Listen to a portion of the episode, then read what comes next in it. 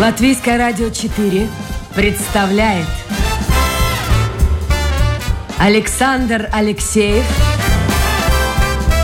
авторской программе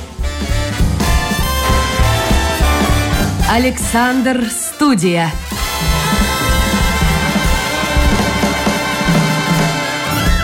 Здравствуйте, друзья! В эфире программа «Александр Студия». Как обычно, в это время с вами автор, ведущий Александр Алексеев. Хорошая зимняя погода, обещают к вечеру снежок. Хотя вот, не знаю, обещают к вечеру, а сейчас уходил из кабинета, посмотрел, уже, уже начинает. Появился снег, как там на Нет, домчике? пока. А у меня в окне уже было. В окне это В окне. другое. В окне. А может, мне Это, показ- э, показалось. Это такой манящий. Серьезно? Но, тем не менее, друзья, гуляйте, отдыхайте, выезжайте за город. Если вы в Риге посещаете старый город, хотя здесь пробиться довольно сложно. С одной стороны лед, с другой стороны снег, но, но Сугробы. красиво. Да, но вечером красиво. Вечером вот э, площадь здесь... А, кстати, сегодня елочку заж- за- зажгут. Красиво, если не скользишь. А есть специальные, Роман, есть такие специальные Знаю. э, приспособ- Серьезно? Я их купил, один раз надел, и, И? потом уже Так, не так. доставал из А шкафа. почему? Ну, не знаю, лень, наверное. Ну, они помогают, нет? Очень. Серьезно? Это же Они недорого цепкие, стоит. да. Они недорогие, да, совершенно. Это для, знаете, этих э, любителей рыбачить, вот Мгм. таких, да, э, которые подводной э, ловлей рыбы занимаются. А может, мне тоже надо купить? Потому что у меня есть только сапоги со специальными такими вот металлическими штучками, Ну, которые... я их покупал для прогулок по лесу, например, Мгм. да. Они очень хороши. Ну, представь себе идти по городу, по Риге, Ну, главное, не упадешь. ну, не упадешь. Ну, не упадешь, это куда важнее. Сегодня в гостях у нас, друзья, доктор педагогических наук, директор Рижской государственной классической гимназии Роман Алиев. Роман, еще раз, добрый день, Добрый. доброе утро. Э, Я ошибся в анонсе. Вот, вот плохо учился в школе. Математикой у меня проблема. Я сказал, что Роман Алиев 25 лет возглавляет гимназию, а он меня поправил 30, оказывается. Да, время летит, и уже 30 лет работаю. Ощущение есть какое-то вот привыкание? Потому что говорят так, 7 лет и новую работу, 7 лет и новую работу. А, вы знаете, так и, и, и- и есть. Потому что через лет 7 ты чувствуешь, что э, куда-то все девается. Энергии как-то недостаточно, и какие-то пропадают интересы, может быть. Вот. Э, Но у нас ведь система такая, что она сама себя восстанавливает, сама себя как бы встряхивает, бесконечные эти реформы, вызовы, которые все, все, все как бы нам приходится через себя пропускать, поэтому да, было такое не- некоторое, э, может быть, неудовлетворение, некоторое желание там что-то поменять, но потом вот раз встряхнулись, что-то там опять новое, что-то опять такое нелегкое, не очень быстрое, и опять начинаешь в это погружаться. Вот таких моментов было раза три-четыре. То есть, когда были мысли куда-нибудь уйти, в другую сферу даже. Э, да, ну, в принципе, да, подумать о чем-то другом. Но, э, может быть, высшую школу, например, да. Вот. Но э, я говорю, что э, система, она засасывает, она, вот особенно если ты э, создаешь что-то новое, и, и, и для тебя это очень важно и не безразлично, что происходит и как это развивается, тогда это не отпускает. Я сейчас вспоминаю свои школьные годы, но это была совершенно другая страна, это была совершенно другая практика, это все было другим. А, Самое страшное, это был вызов к директору школы за какую-то провинность. Сейчас к директору школы вызывают? Вы знаете, э, бывает еще, э, когда завуч или учитель вызывает к директору. Ну, директор может даже не знать об этом. Мгм. Но приходится э, сразу при- при- принимать правила игры вот, и Но они боятся директора? говорить по душам. Но я не видел. Не видел, чтобы... бо- Я вот не замечал. А в наше время-то боялись. Да, э, в наше время боялись, да. У меня был физик, это, не помню, как его зовут, а я вот в точных науках профан абсолютный, хотя учился, ну как надо было учиться, и хорошие оценки были, ну вот мне это не нравилось. И вот он приходил, все такие очки были на носу, а у меня э, фамилия-то с буква начинается, первая или вторая. И вот так, так пойдет к доске. Я смотрю, все, все, все, спокойно. Пошла рука вниз. Потом нет, а, зараза, наверх поднимает. Алексеев, ужас один, ужас. Мы все боялись его. А что, это хорошо, когда дети боятся, или наоборот плохо? Нет, ну, бояться. Почему бояться? От чего бояться? Я думаю, что... Э, Какой-то авторитет должен быть у кого-то в школе. Авторитет это же не бояться. Авторитет это же э, доверие, уважение, да, какое-то.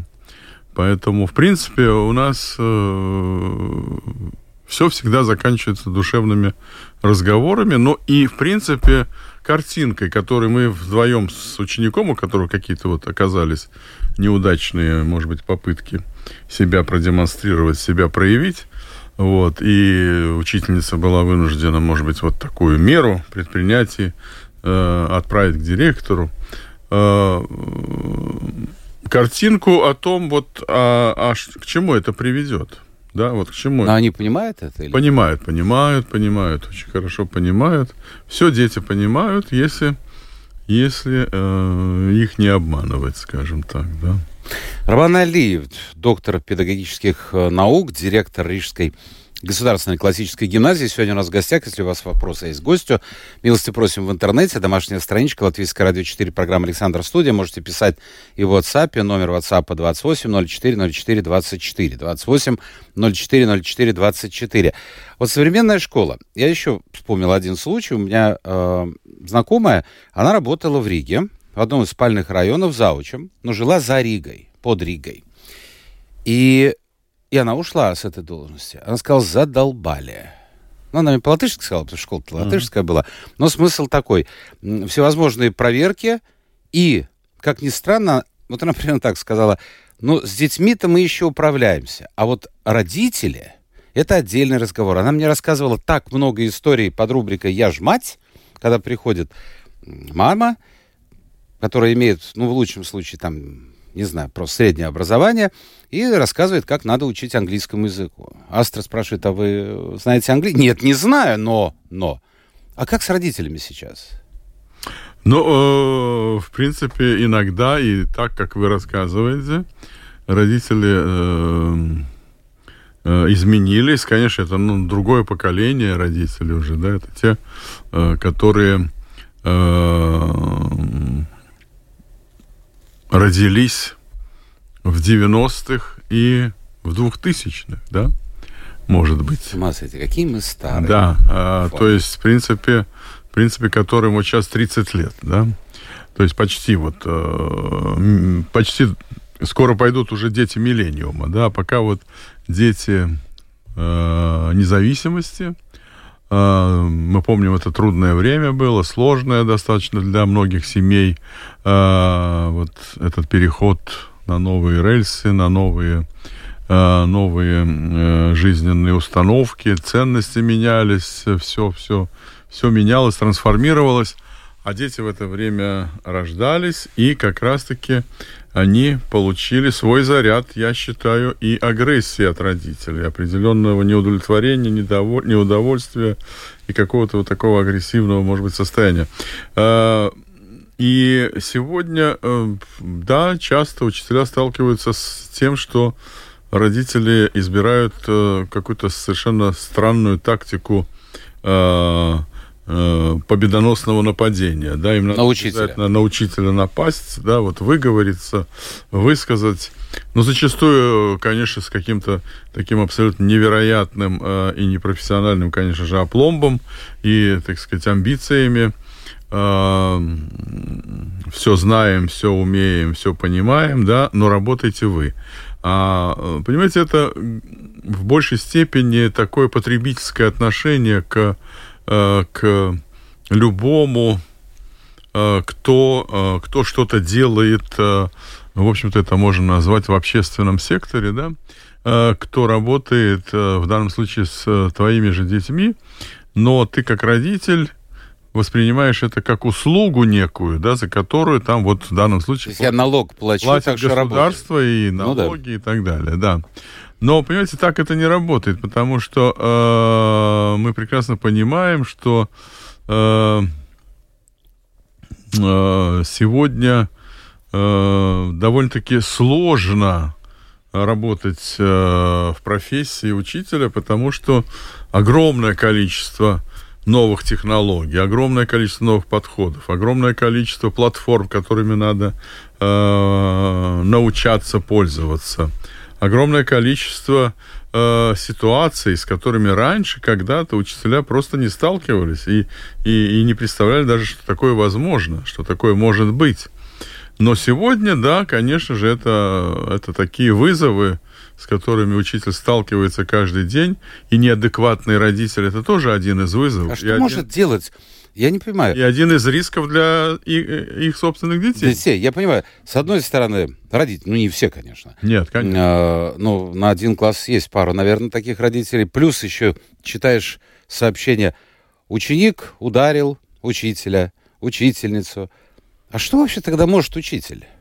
Нет, понимаете, э, ведь... Э, ученик ударил или ученик э, проявил какую-то агрессию по отношению к своему однокласснику, э, к ученику другому или к учителю, взрослому человеку, это уже э, такой серьезный сигнал о том, что ребенок нездоров. Но это часто бывает или нет? Сейчас? Психически, эмоционально, может быть, он...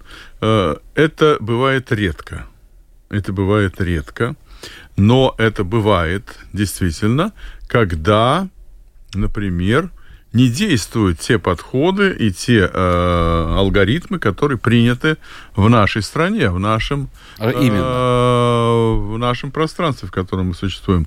А именно, э, нужно обязательно согласие родителей, чтобы э, ребенок прошел э, э, психолого-медицинскую комиссию педагогическую, да.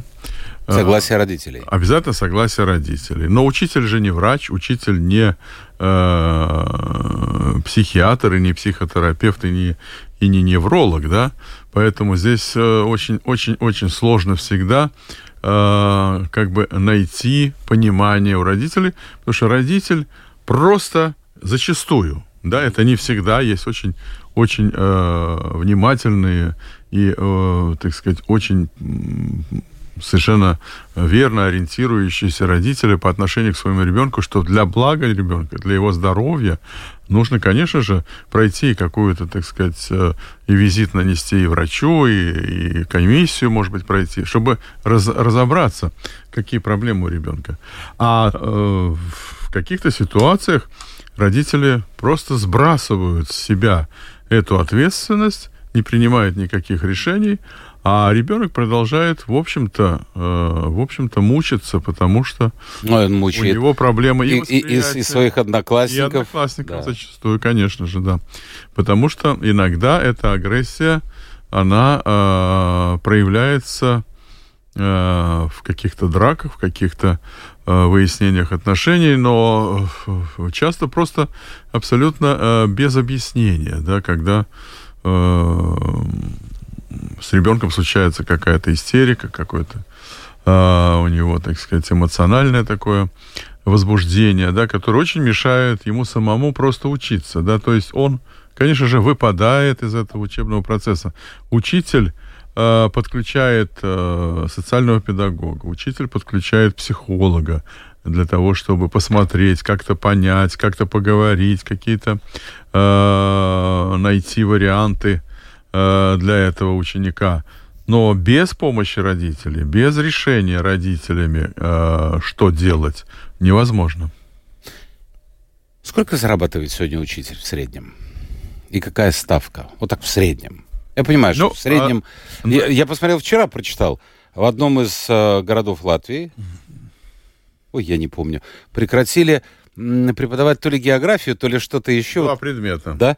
А, просто потому что нет да, преподавателей. Да. Кажется, Юрмала. Я не помню. Кажется, Юрмала. В Юрмальской школе, одной Точно, из юрмальских да? школ, да, они преподают географию и биологию. То есть нет желающих идти вот туда. И мы школу. сейчас можем назвать достаточно много таких школ, к сожалению, огромному. Да, потому что э, даже ситуация очень много таких, что на 1 сентября эти учителя были, и администрация и директор э, был абсолютно доволен и рад э, тому, что все укомплектовано и все уроки будут вестись и так далее. как говорится, бац и То есть перемена. пришел, посмотрел. Через месяц, там, всё. через два уже оказывается, что нет этого учителя, нет этого. Так сколько учителя. зарплата? Вот сколько получает? Ну, от тысячи евро Это на до- руки или... Я на руки говорю, да, приблизительно от тысячи до полутора тысяч. А, ну и все зависит от, от э, э, Нагрузки. нагрузки. А сколько уроков вообще э, в среднем? Сейчас оплачивается 36 рабочих часов. Это 5 дней. Это ставка. Это 7 В течение Уроков в день? дней. Нет, это не уроки. Это ставка, в которой 36 часов Мгм. рабочих. Из них у вас 25 уроков. Да, у вас э, 4 часа идет на то, что вы классный руководитель или занимаетесь, может быть, менторской работой, или вы, может быть, занимаетесь какой-то э, исследовательской работой с учениками, с какой-то исследовательской группой, например. Мгм. Да, плюс у вас еще э, подготовка к урокам, э, работа, э, сотрудничество с учителями, совещания и так далее. Вот 36 часов. Но все время стресс. Э, Если я- уходят. Значит, находят где-то, может быть, даже и не зарплату в полторы тысячи, но, может быть, более спокойную. Безусловно, она находит, конечно же, сего- сегодня мы видим по всем, по всем, по всем, по всем э, показателям э, найти э, профессионального работника, просто слесаря, просто, э, просто сантехника, просто дворника. Сегодня это э, очень сложная задача для любого руководителя предприятия или учреждения, гимназии, школы. Э, э, Мы тоже с этим сталкиваемся. Э, Поэтому не только учитель, но учитель особенно серьезная задача, потому что для общества, для того, чтобы общество развивалось, для того, чтобы общество было абсолютно, ну, ск- скажем, богатое для э, того, чтобы развиваться. То есть это, это э, адекватное отношение к новым технологиям, к новым э, трансформациям э, в производстве и в э, науке и так далее. Для этого нужны, э, конечно же, образованные э, выпускники школ. И э, здесь мы, не решая вопросы качества образования, а это учитель в первую очередь, мы, конечно же, не сможем рассчитывать на какой-то серьезный прогресс, достижения, и все время будем плакаться, что Эстония опережает, а Литва уже тоже стала обгонять.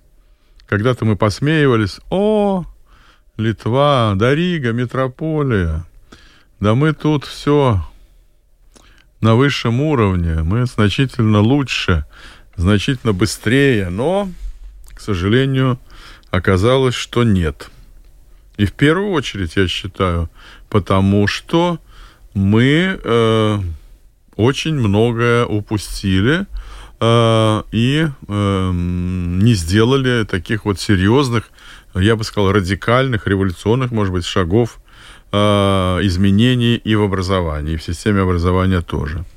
Потому что все время мы переживаем, что маленькие школы тоже должны существовать, что маленькие школы, в которых мало детей, но ведь а, они же тоже могут быть вот таким очагом культуры, образования, света в маленьких таких вот э, каких-то э, Поселках, там, поселках, если, да. деревнях, да Ну хорошо, ну а сколько нужно... местности, но это оказалось тупиковым развитием. Тупиковым. Роман, что нужно сделать? 30 ч- э, лет опыт директорства. Ну, естественно, есть какие-то мысли. Что нужно сделать? Я думаю, что нужно исходить из того, что каждый ученик имеет право на качественное образование. Нет, Поэтому- я понятно. и Учителей, поэтому- чтобы вернуть школу. Да, и поэтому нужно, конечно же, оптимизировать эту систему. И маленькие, на, место, мали- на место маленьких школ давно должны уже прийти дру- другие подходы и принципы. И во всех странах. И мы можем посмотреть, и мы видим, и в Финляндии, и в каких-то других, в наших соседних странах, в Эстонии той же, и в Литве. э, Детей возят, автобусики ездят. Но для этого, конечно, надо Но опять деньги смотреть нужны. на то, чтобы дороги были хорошие. И деньги на Да, автобус. и, и- и не проселочные, а ну, деньги на автобус это, конечно же, абсолютно мелочи, да. Это, это не, не такие А затраты. учитель? Я понимаю, Александр, Роман, это а не что- такие а затраты, учитель? как э, содержать здание, Я понимаю, да. отопление, электричество, а там нужны уборщицы, а там нужен дворник, а там нужен завхоз, а там нужен директор, да, а у директора еще может быть и заместитель. И это все, например, на э, 10 учителей, э, которые работают с 50 учениками. Ну, понимаете, да, это совершенно нелогично, абсолютно неоправданно и прочее, прочее. Учителя, конечно же, э, конечно же, ну, я бы сказал так, распыляем мы кадры. Вот по, по маленьким, может быть, школам, по каким-то даже в, в городе, да, в, в столице, в Риге есть небольшие школы, которые существуют. Может быть, они прекрасно работают, но в принципе экономически, конечно, это неоправданно. И по отношению к, э, к бережному отношению к учителям, к кадрам, когда, значит, в одной школе учитель работает в классе, где 25-30 учеников, а в другой школе учитель работает, когда в классе там 15-10. Но это разные совершенно вещи. И, конечно же, ну, мы не совсем, не совсем э, э, эффективно, э, конечно же, используем э, ресурс кадровый, учительский. Падает уровень образования. Многие говорят, что за последние там 10-20 лет упал. Уровень образования, он очень, знаете, такой э, э, колеблющийся, да.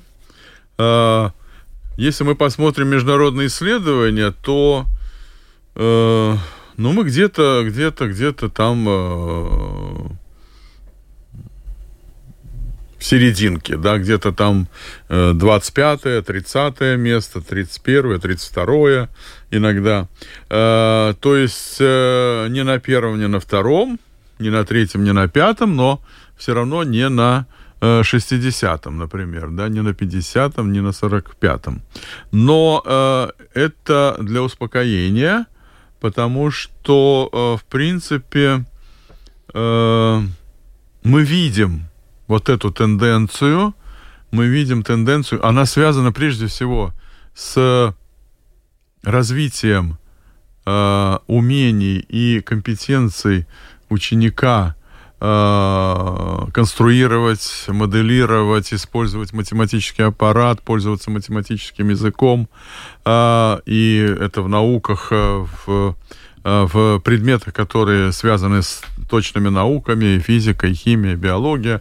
И мы видим это отставание, мы видим... это- Отставание. мы видим, конечно же, что, э, что э, ну, не может удовлетворять нас э, этот уровень.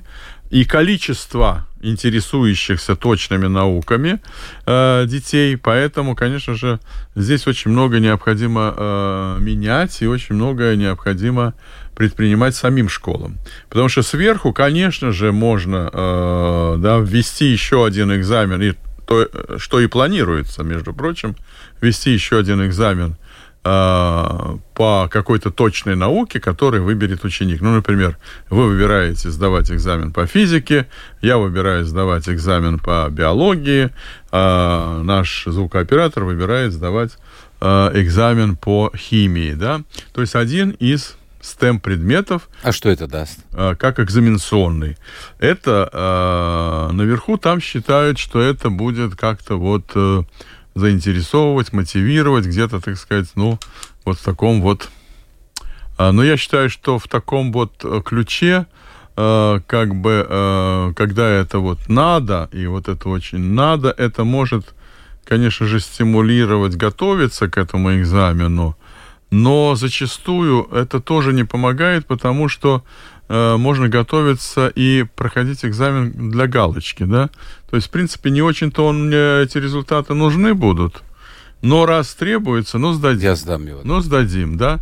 И на какие-то там 20%, которые э, будут требоваться, да, э, конечно же, сдам, наберу и так далее. Вот этот э, такой, скажем, э, подход, когда ты для галочки, когда ты э, не включен сам в этот процесс, когда он, он для тебя чужой, он не, не, незначимый для тебя, это, конечно, большая проблема. Ну, так было и всегда. Я вот про это же в самом начале говорил. Да, у меня хорошая была оценка по физике, по химии, э, но это было вот для галочки, мне нужен был общий балл. Безусловно. У нас совершенно нет времени. Но я хотел бы, чтобы закончить вот эту часть разговора, э, процитировать. Очень большая цитата моего сегодняшнего гостя по поводу латышского и русского языка, отношение к латышской культуре э, в школах, где в основном учатся э, дети из русских семей. Вот цитата, отрывок. «Если родители отказываются от латышского языка, вернее, никак не показывают, что им эта культура, язык, песня на латышском, праздник, песня интересны, вряд ли их ребенок каким-то образом тоже будет эмоционально воспринимать это позитивно и положительно». Вот как, э, когда человек старшего возраста говорит, как было прекрасно раньше. Вот у меня есть один слушатель, я не знаю, кто это такой. Э, он явно не доучился или слишком давно учился. Э, вот, говорит, это, это все, вот, вот то, что вы рассказываете, это все капитализм. Результат. Ну, понятно, если человек пожилой, э, мне тоже вспоминаются молодые годы, во многом было интереснее, чем сегодня в личной жизни, скажем так. Но когда ты видишь особенно в социальных сетях, комментарии относительно молодых людей, родившихся уже после восстановления независимости, и который несет откровенную чушь о времени, о котором он не жил, значит, он получает эту информацию от родителей. Вот, вот как это все чувствуется в школе? Ведь в основном учатся у вас же дети из русских семей. А, вы знаете, да, да, да, из русских семей, из смешанных семей очень много учатся, где-то процентов 30. И э, так как мы э, достаточно уже э, давно, много, э, несколько лет, э, перешли не только в 10, но и в 7 классе на обучение на латышском языке. С 7 класса все дети в гимназии учатся на латышском языке, э, осуществляя стандарты э, и подходы государственной гимназии, поэтому скажем, можно уже сделать какие-то определенные выводы, но э, и э, по тому, как э, к нам стали приходить и э, дети из латышских семей, и они тоже скажем... А почему они стали приходить? Э, ну, качество образования их очень устраивает, и они вообще достаточно мотивированные, э, они интересуются э, подходами, э, технологиями, которые используются, как учителя работают. То есть мне очень нравится, как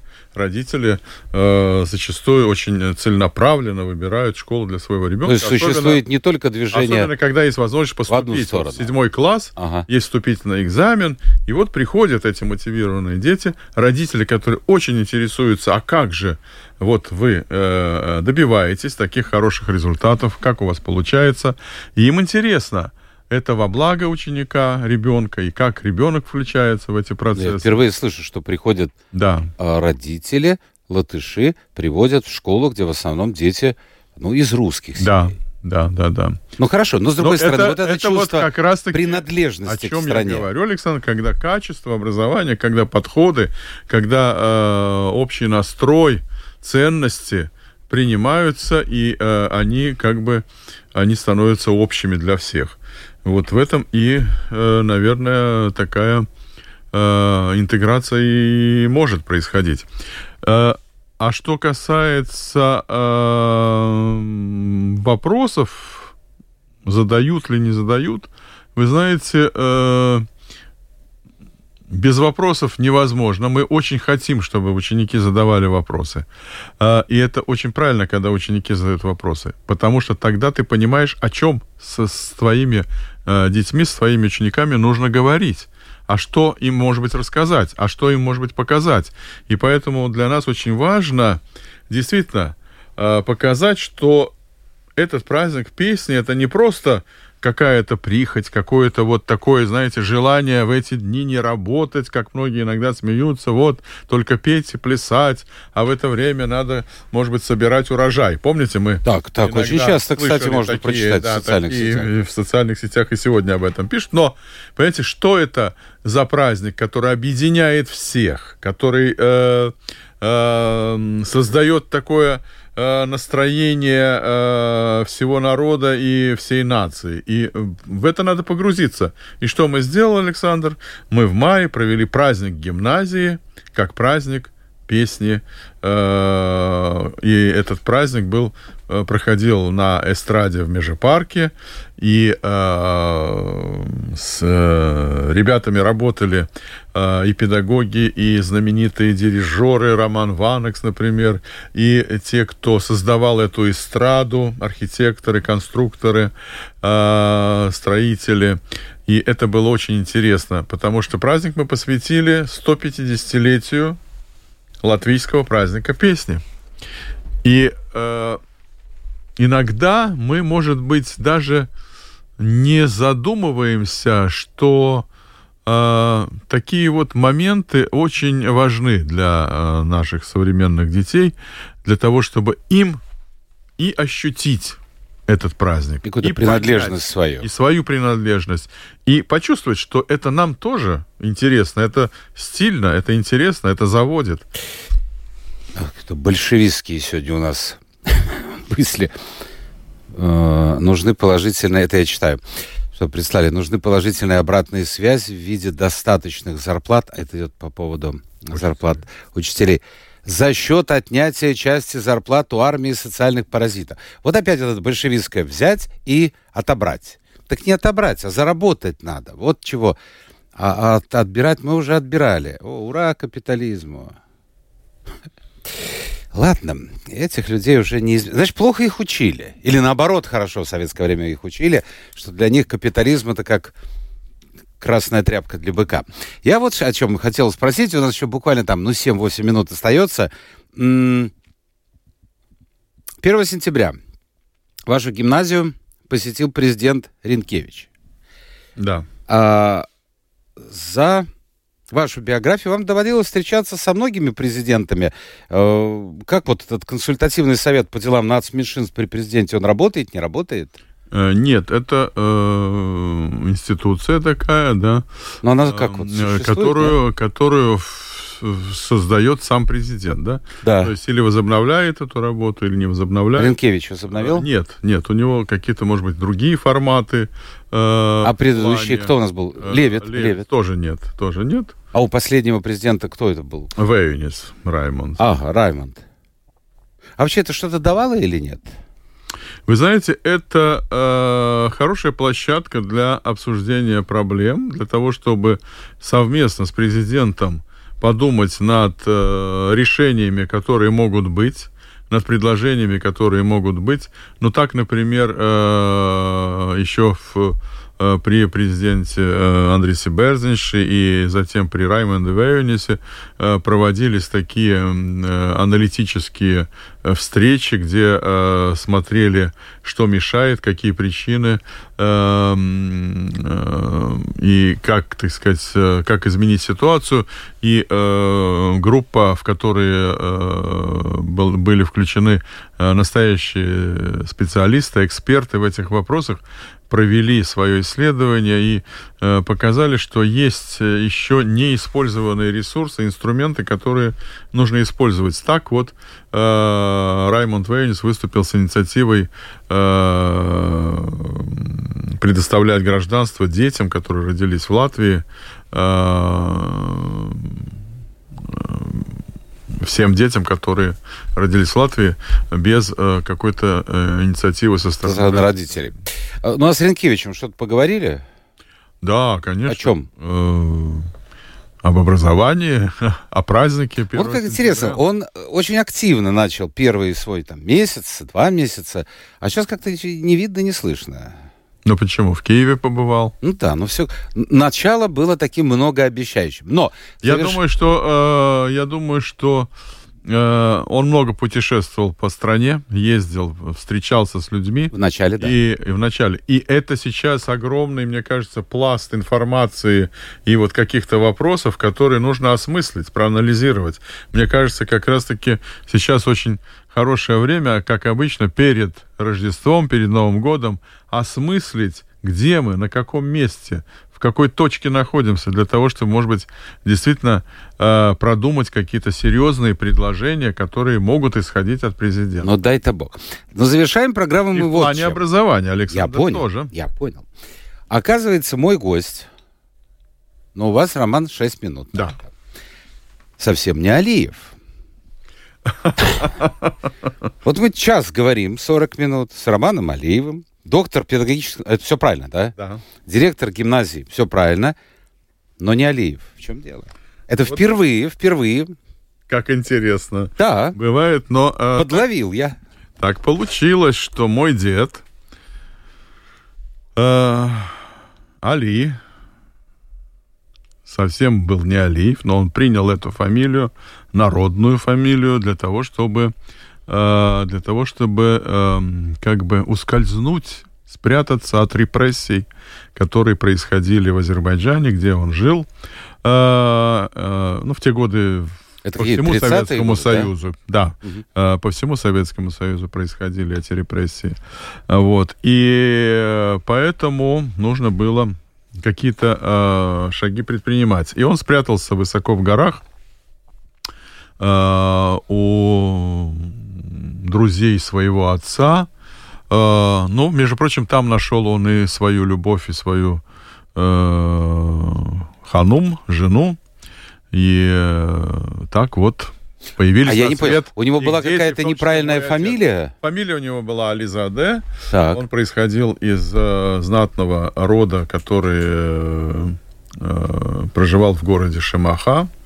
Э, если помните, шамахинская царица, да, Да. у, у поэта.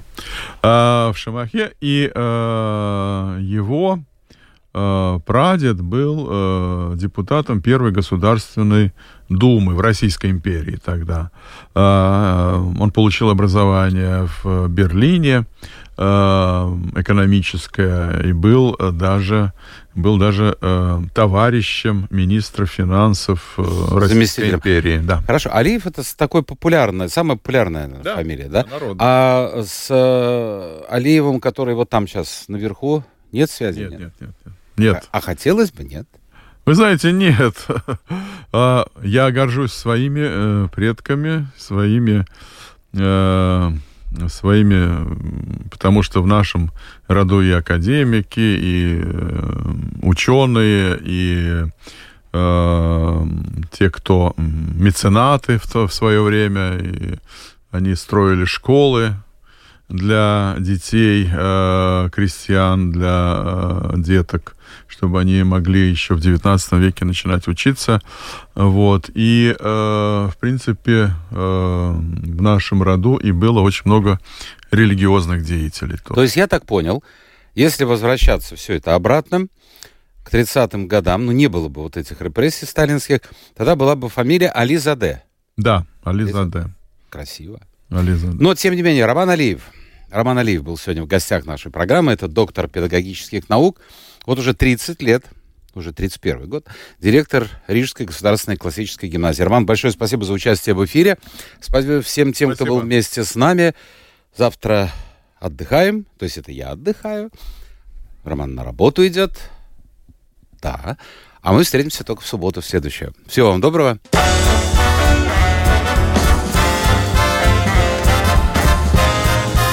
Латвийское радио 4 представляет Александр Алексеев авторской программе Александр Студия.